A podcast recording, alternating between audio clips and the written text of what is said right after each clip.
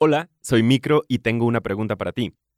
En este preciso momento en que escuchas este podcast, ¿estás en Guadalajara o estarás paseando por acá el sábado 8 de octubre de 2022? Te pregunto porque a nombre de todo el equipo de Esto No es Radio, queremos invitarte a una celebración. Este sábado 8 de octubre a las 5 de la tarde escucharemos en colectivo el episodio final de la cuarta temporada de este podcast que cuenta historias para seguir viviendo. Quienes lo escuchen con nosotros lo escucharán antes que nadie. Vamos a estrenar este episodio una semana después. Así que aquí te esperamos, habrá invitados especiales y una historia que nos hace preguntarnos a todas, todos y todes, ¿qué te hace pararte? Boletos e información en nuestro Instagram arroba esto no es radio MX. Esto no es radio.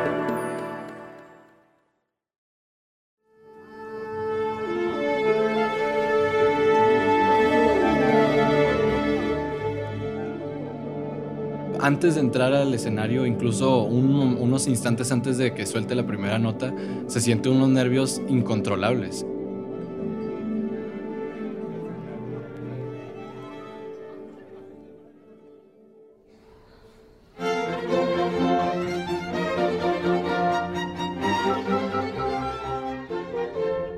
A mí me empiezan como a a temblar un poco las manos, o sea, de, nervios de, y, suelo correr o, saltar bastante.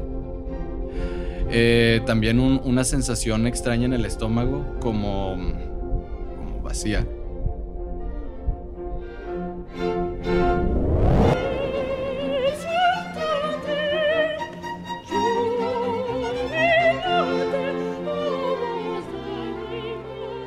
Y, luego ya empieza la, la canción y se desaparecen y es muy divertido y, los aplausos también son geniales, gratificantes, de, de eso se alimenta el espíritu de un músico.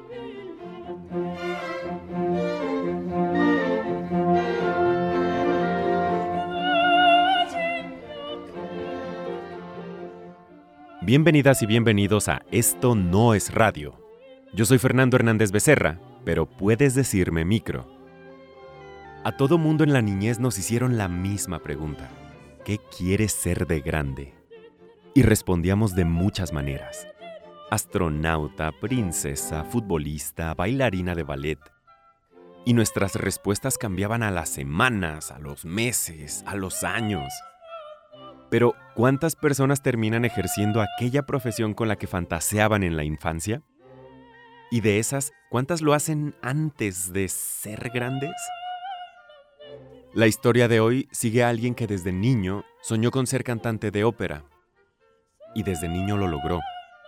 Cumplió sus sueños incluso más allá de lo que esperaba. Pero luego tuvo que enfrentarse a la realidad de que, tarde o temprano, y por simple naturaleza, su carrera como niño soprano tendría que terminar. Y su futuro en la música estaría en el aire. Desde Monterrey, nuestro productor Luis López nos trae esta historia. Esta es la temporada 4, episodio 6. El cuerpo habla junto con la voz.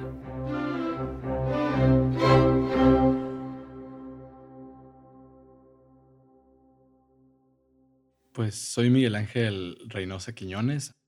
Pues nací en una escuela de ópera, o sea, en una escuela de canto específicamente.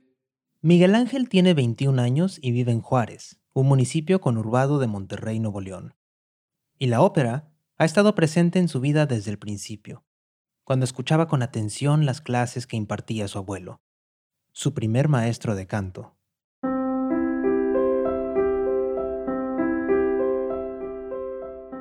Y, siempre fue como algo natural, como que yo estaba jugando, quizá recuerdos así vagos de, estaba con carritos y también estaba pues repitiendo los ejercicios que hacían los alumnos de mi abuelo. Como cuando era niño era mm, una voz de soprano, eh, estaba muy influenciado por Cecilia Bartoli, por María Callas, obviamente.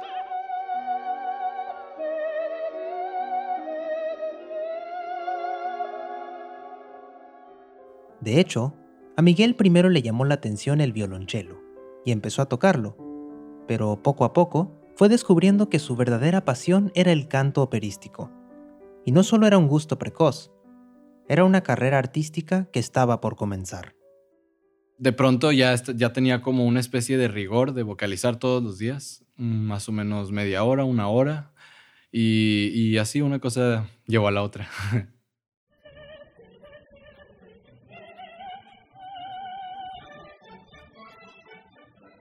Yo creo que cuando empecé a sentir que podía imitar, por ejemplo, recuerdo que muy niño vi la película de Farinelli y que podía imitar ciertos pasajes de esas canciones que se supone que eran muy difíciles.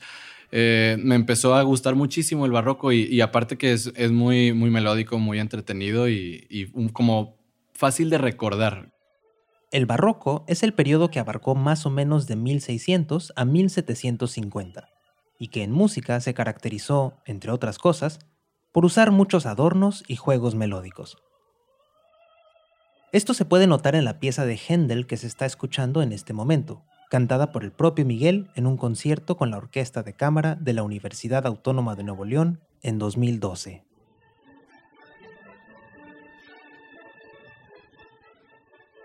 Es muy, muy agradable de cantar. Una vez que ya aprendes a dominar el diafragma para cortar las notas, porque para hacer coloraturas se requiere cortar las notas desde el diafragma. Específicamente hablando, la coloratura es una serie de notas muy rápidas y se supone bien ejecutadas. Por ejemplo,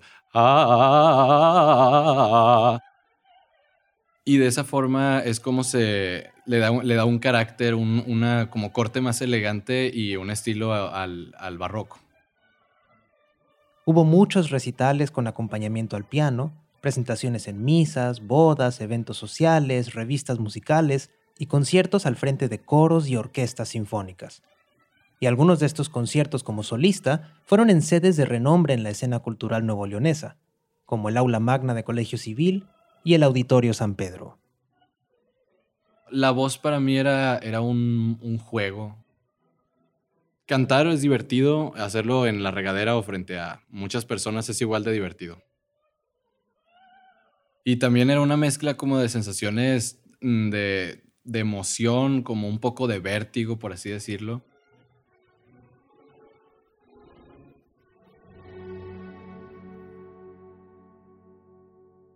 A los 12 años, Miguel ya había logrado una carrera como cantante una que involucraba presentaciones constantes en su ciudad natal. Así que en ese momento decidió, con apoyo de su familia, probar suerte en algo muy diferente, un concurso de tele.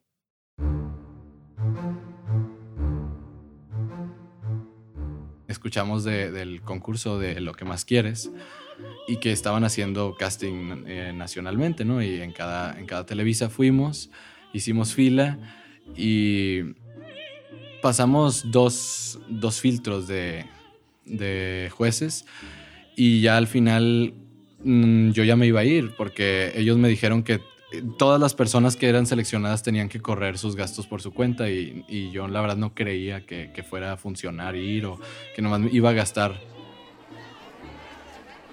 como, claro que son audiciones de, seis horas de estar haciendo fila y todo eso, y que seguía pues más o menos sin creer que, que siquiera fuera a pasar ese filtro.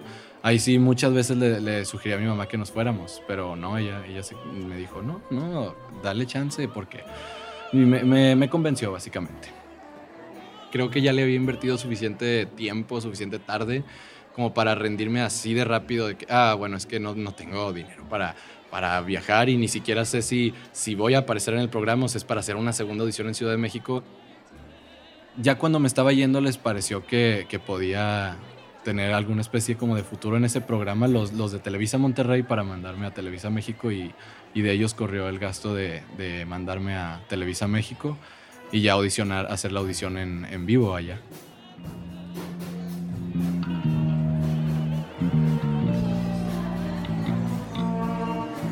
Al principio tenía, estaba algo escéptico. Yo estaba más como disfruta la experiencia, conoce todas las personas que puedas y, a ver qué pasa. Porque claro que yo seguía creyendo que, a Televisa no le iba a interesar tanto pues un proyecto operístico, ¿no?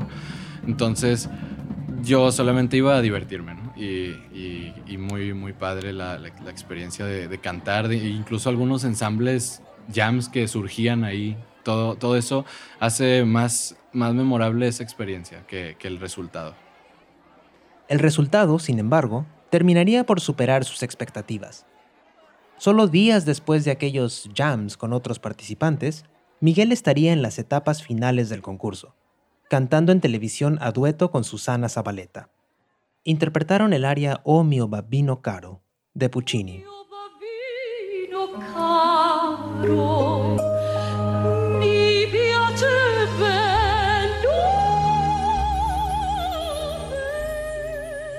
Sí, cada, cada juez que, que, estaba, pues Marco Antonio Regil, Galilea Montijo, Susana Zabaleta, eh, Lupita D'Alessio, Conviví más con Lupita D'Alessio y obviamente con Susana Zabaleta mucho más. Gran, gran persona, gran, muy, muy amable, muy accesible, muy regia Susana Zabaleta. Recuerdo que ella me dijo que te falta en la vida. Que lo único que me faltaba es aprender a disfrutar, disfrutar lo que eres. Y es verdad que cuando canté El Omio Babino Caro, yo sí estaba como muy, muy quieto, no, no movía las manos, no, y sí me veía, podría decir que me veía tenso, pero yo no me sentía tenso. Lo estaba disfrutando bastante, pero pues como a mi manera. Entonces Susana vio que, que sí estaba tenso, que a lo mejor estaba muy ecléctico. En este contexto, ecléctico significa escolar, ortodoxo, lo más apegado posible a la partitura. Hizo ese comentario en ese momento como que tampoco lo pude procesar bien, como que dije, yo lo estoy disfrutando, me lo dije a mí mismo. Pero tiempo después ya empecé a entender a lo que se refería con eso y, es un consejo excelente que, que sigo aplicando actualmente.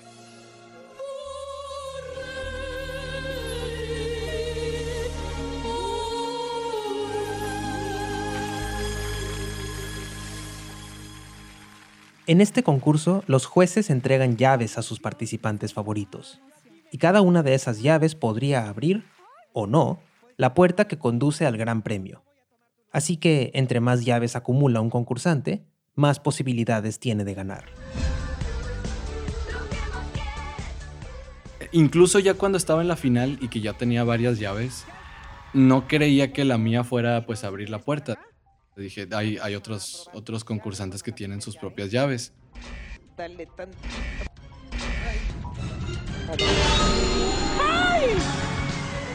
Y, claro que cuando sentí ¿no? que, que, sí giró la llave y que ya, ya se estaba todo prendiendo el escenario que, que, había ganado, pues no sé, fue mucha, mucha incredulidad de que no, no puede ser. Por ahí, la puerta de los sueños se abrió para ellos. Solo escuchaba bastante ruido y, Adal Ramones también corriendo hacia mí, que me tomó por sorpresa un, un abrazo de él. Y lo ver a mi abuelo que, que vino, su silueta con el bastón, ¿no? Fue una sensación increíble.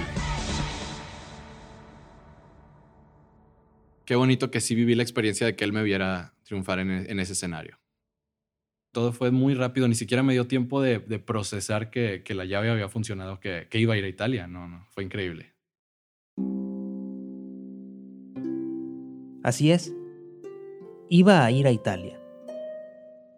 Porque cada concursante del programa tenía un sueño que quería cumplir. Y para Miguel Ángel era un viaje a Venecia y a Roma, a visitar los museos con los que se había fascinado desde pequeño y a escuchar auténtica ópera italiana. Saber que había una posibilidad de que pudiera ir a Italia me, pareció genial y en ese mismo momento pues dije, mm, ¿qué tal un viaje a Italia?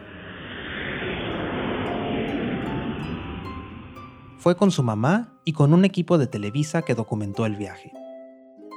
Primero llegamos a Venecia y fuimos eh, al día siguiente a, ver una ópera magnífica, la, la, Bohème, en el Teatro La Fenice, que es el, teatro donde nació la ópera.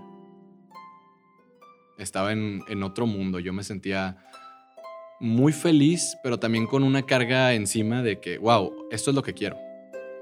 Y lo, y lo vi completamente como un anhelo, o sea, como un sueño hecho realidad estar ahí, pero también quiero estar cantando en, este foro. Estaba pensando en que pisé la misma alfombra que pisó María Callas, que pisó Enrico Caruso. ¿Quién no se ha presentado en ese teatro? Entonces, fue, fue como, como un checkpoint enorme de la ópera para, para mi, mi vida.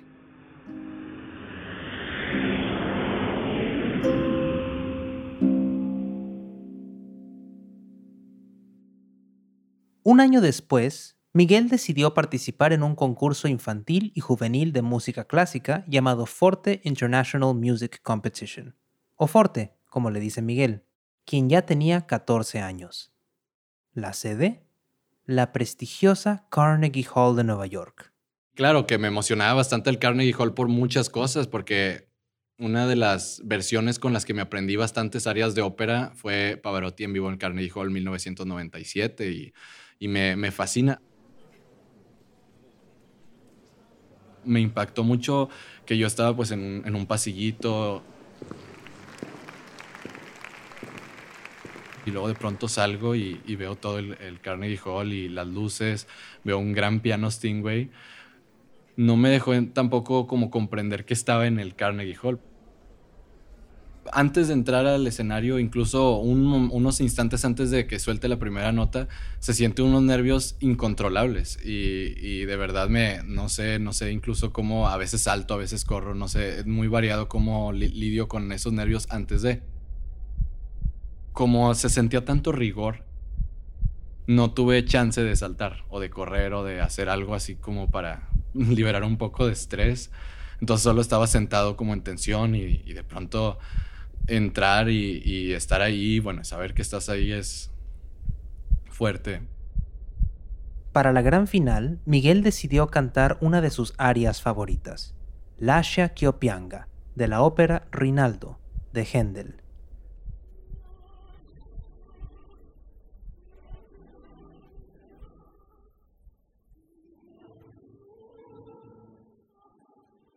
Lascia Chiopianga es un, es un área donde el personaje principal de Rinaldo está triste, está, está como pidiendo que le den un poco de tiempo.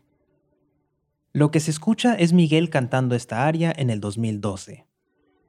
Todo el dramatismo de esa área me, me encanta. Es un área verdaderamente hermosa, me cautiva desde siempre y por eso la escogí pero durante toda su preparación esa noche, había otro detalle que le estaba preocupando. Yo tenía la intención pues de despedirme de la voz de soprano ahí, pero ya también empezaba a sentir alguna como molestia, no, no molestia, como que ya no sonaba tan brillante la voz, tan, tan... Sentía que sonaba un poco callada la voz. En, esos años yo sentía, ya estaba empezando a sentir la voz de soprano un poquito como bajando de, rango, pero claro que era la edad y era el cambio que se estaba acercando.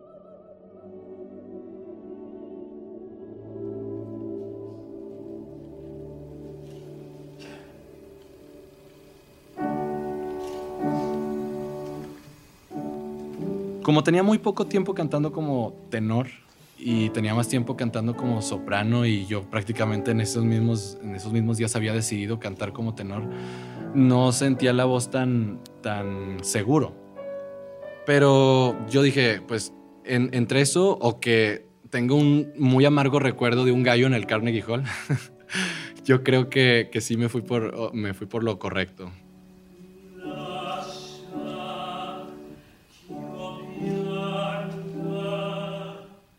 Que la misma música te va llevando, te va, te va relajando. A mí me, la misma canción me fue relajando bastante y de pronto ya estaba metido en el drama de, esa, de esa área. Yo estaba volando.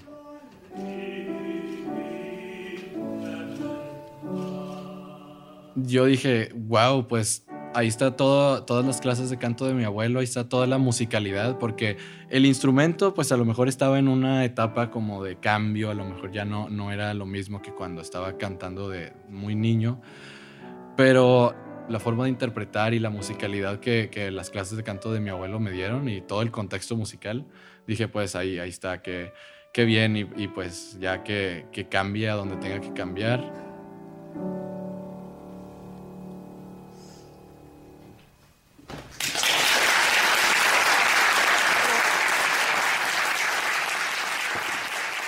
En el concurso, su abuelo ganó una placa al mejor maestro y Miguel se llevó el Platinum Award, el premio absoluto de la noche.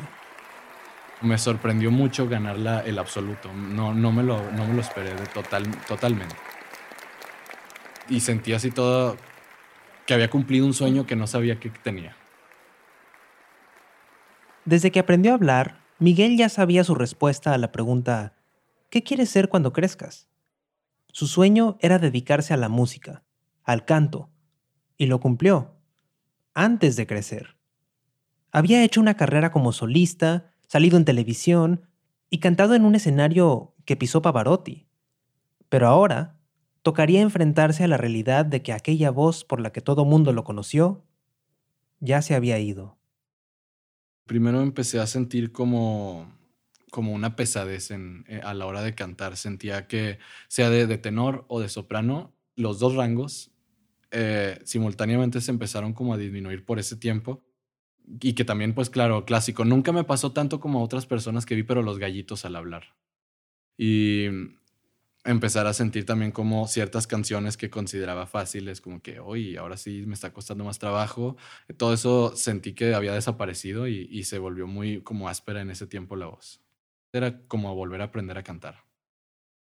Yo había escuchado de casos de gente que deja el canto después de que le cambió la voz. Yo no lo consideraba. Yo dije, de una u otra forma voy a usar el instrumento, voy a usar la voz como a como cambie. El cambio de voz es una etapa incómoda para cualquiera. Con esos gallitos que salen en los momentos menos oportunos y esas ansias de dejar atrás la voz infantil. Pero para Miguel, que dependía de su voz para seguir haciendo lo que amaba, la experiencia fue exponencialmente más difícil. Es que como idea es muy fácil de entender. Vas a crecer. Pero pesa porque estás intentando ejecutar algo de lo que te dedicas y, sientes que no lo estás haciendo bien. Entonces pesa bastante porque pues me había acostumbrado a estándares de calidad y todo eso que cuando empiezo a sentir que, que, no, que no doy, que no doy, pues sí pesa y sí te hace hasta replantearte si en realidad voy a ser suficientemente bueno. De hecho, muchas personas hasta intentaron como asustarme, decirme, no, es que la voz se puede quebrar y tendrías que dedicarte a otra cosa. Entonces, sí, maestros, maestras, gente así, que mejor le echara ganas a la escuela. Flor de melancolía,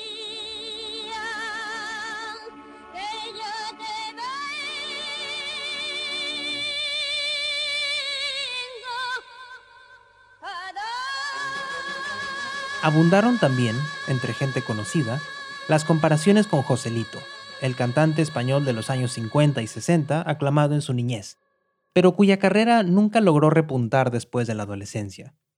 Sus álbumes grabados de adulto no pegaron, y años después acabaría encarcelado por problemas de drogas.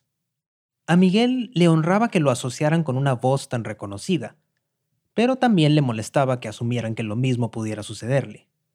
Y encima de todo, los pocos eventos donde sí se presentaba en esa época le hacían dudar todavía más de sí mismo. Tuve un evento en Sintermex y era un coloquio de la educación, lo organizó el CENTE. El CENTE es el sindicato de maestros y trabajadores de la educación más grande de México. Bastantes cabezas importantes. De hecho, recuerdo haber visto a Felipe Calderón. Expresidente de México. Y me tocó cantar ya en la cena posterior. Boleros y, romances, así mexicanos, pura, pura música mexicana. Y, y sí sentí que no lo hice bien, sinceramente. Y yo creo que eso también fue como una de, de los baldes de agua fría que me cayeron sobre, tengo que descansar, no, no puedo, no puedo seguir haciendo esto. Porque o, o le sigo bajando de tono y vuelvo mi voz y mi interpretación algo aburrido, o me espero a ver qué pasa con la voz, a ver a, ver a dónde va. En ese tiempo yo estaba devastado, yo salí desmoronado y también sentí en el público como cierta como recepción muy muy ambigua, muy X, como que estaban ellos comiendo y, yo estaba acostumbrado a que salía tan bien que, que como que robaba un poco la atención. Y en ese momento al sentir esa esa como que, que ya no lo estaba haciendo tan bien o excepcionalmente bien como para que me voltearan a ver. Sí, yo creo que con eso fue. Nadie me abuchó, nadie me dijo nada de los que me contrataron. Obviamente era una cena, habían muchas, muchas mesas redondas y, mucha gente del CENTE con sus pláticas, pero aún así había tenido eventos parecidos y sí robaba un poco la atención y sí aplaudían y ahora sí me sentía como música de fondo. Que eso también debió de alguna forma reconfortarme que no me estuvieran poniendo tanta atención. Pero claro que no hacer las cosas bien y duele, o sea, duele, duele que tenía un estándar de, de calidad y no, no llegué esa, esa ocasión.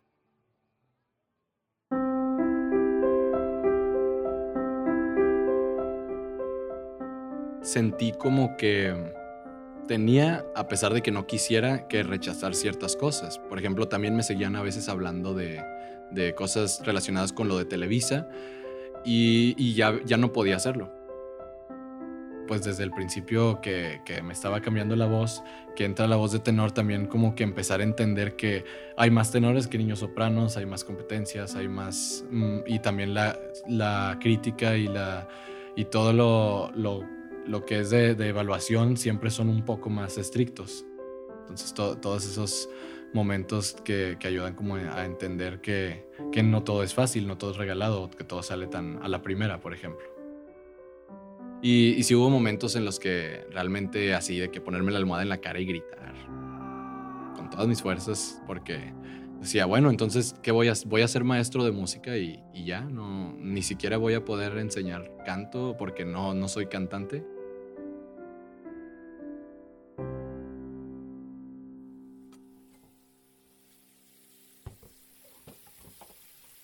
Y un día estaba pues dándole una enjuagada un traste, estaba así y estaba haciendo sonidos.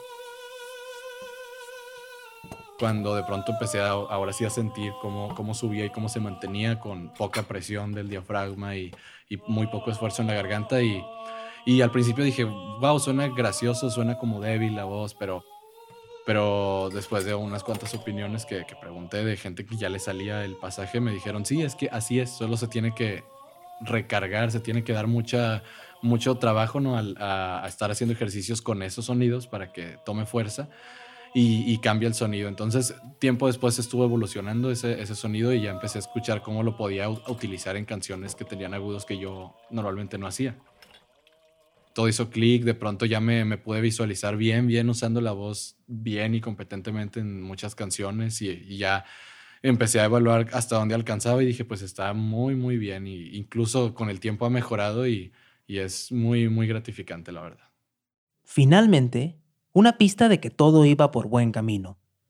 Con eso, Miguel retomó su carrera musical y también abrió sus horizontes artísticos. Empezó a tocar trompeta y a tocar y cantar en eventos, afianzando en particular su gusto por la banda sinaloense.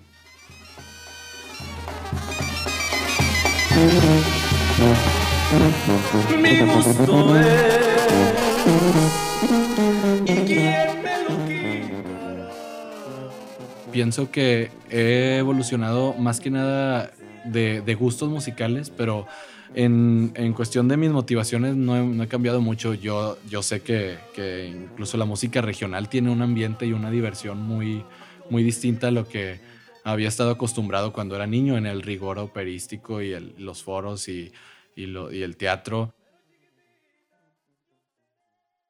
Cambiar también la forma de cantar, como es algo, una parte tan importante de mi vida, también fue un proceso de madurez.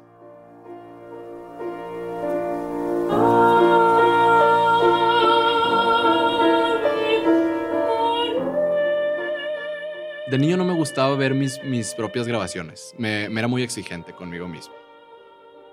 Me daba mucha, mucha pena verme porque siempre sentía que algo había hecho mal. Me daba mucha pena. Decía, ¿a poco así sueno? ¿Cómo, ¿Cómo así? No, no me digas eso. Ay, mira, esa coloratura no salió bien. Y hoy en día, pues ya veo las grabaciones y digo, qué, qué bien, qué, qué orgullo haber pasado por todo eso y claro que mis, mis, opiniones sobre detalles que a lo mejor de niño no me gustaba ver porque, ah, es que me equivoqué en esta grabación, igual lo, lo veo como, como parte del proceso, o sea, esos platos rotos que quedan en el camino de, de buscar la excelencia. Lo único que te falta en la vida, ¿sabes qué es? Es algo tan simple como disfrutar lo que eres. Y ahora entiendo a lo que se refería Susana Zabaleta, porque ya desde este lado, de, después de esos años, ya lo interpreto como lo que es, como lo que ella me intentaba decir, que lo disfrutes y que también, también sea como un intercambio físico y que no sea solo mental que tú estás concentrado y, y pasándola bien, pero concentrado. Como que estaba tenso en que todo saliera bien. Ahora que canto, por ejemplo, boleros o incluso canciones que ella también ha cantado, puedo llegar a sentir esa mm, relajación, esa como que también el cuerpo habla junto, junto con la voz. Como que ya, ya teniendo esta otra experiencia, sí, sí veo como qué padre, qué padre eso que viví, qué, qué bonito, pero next.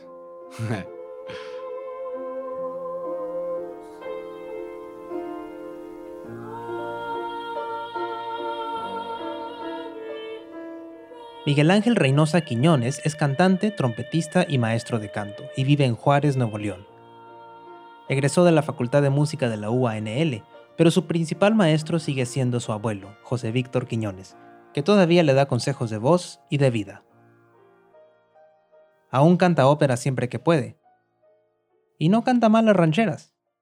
Y era tiempo de agua cuando ella se fue. El campo de nuevo lucía su verdor.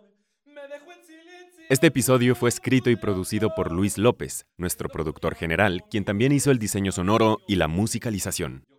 Edición de guion y dirección sonora de un servidor, Fernando Hernández Becerra. Pero puedes decirme micro. Nuestra asistente de producción es Sandra Fernández. Natalia Luján es productora y editora de comunidades. Esta temporada contamos con ilustraciones de Citlali Rayas. Los créditos de todo el equipo pueden encontrarlos en la página esto no es radio.mx. Síguenos en Twitter como arroba esto no es radio y en Instagram como arroba esto no es radio MX. También tenemos TikTok. Esto no es radio MX. Muchas gracias a Miguel Ángel Reynosa Quiñones por compartirnos tu voz, tanto hablada como cantada, y tanto en vivo como en archivo. Esto no fue radio, fue una nota sostenida. Mi flor de naranjo, no sabes que yo, cada vez que llueve te recuerdo más.